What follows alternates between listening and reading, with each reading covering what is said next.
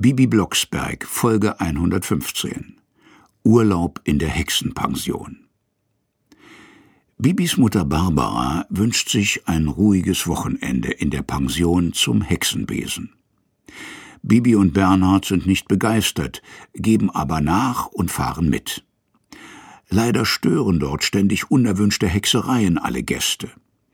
Und keine Gegenhexerei wirkt. Mit Alefka, der Tochter der Besitzerin, versucht Bibi herauszufinden, was hinter all dem steckt.